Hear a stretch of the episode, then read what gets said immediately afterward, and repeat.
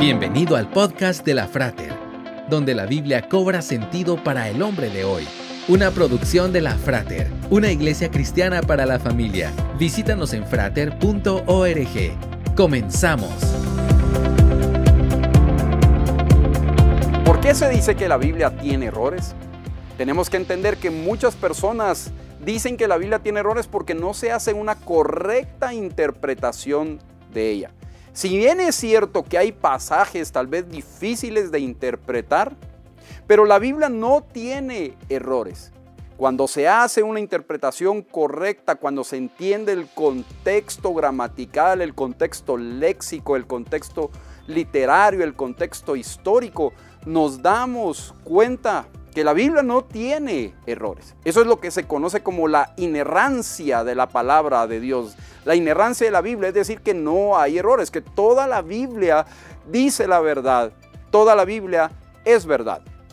Segunda de Timoteo capítulo 3 versículo 16 dice, Toda la escritura es inspirada por Dios, útil para enseñar, para reprender, para corregir y para instruir en justicia toda la escritura es inspirada por Dios. Eso quiere decir que no hay nada que no esté inspirado por Dios. Y esa palabra inspirada por Dios es que es exhalada de Dios, que salió de Dios.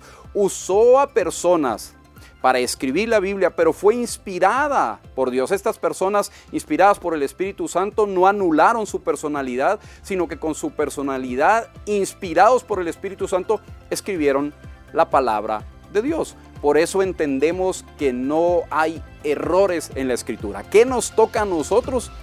Aprender, usar las herramientas, orar para poder interpretarla correctamente, para poder leerla, ponerla en práctica de manera correcta.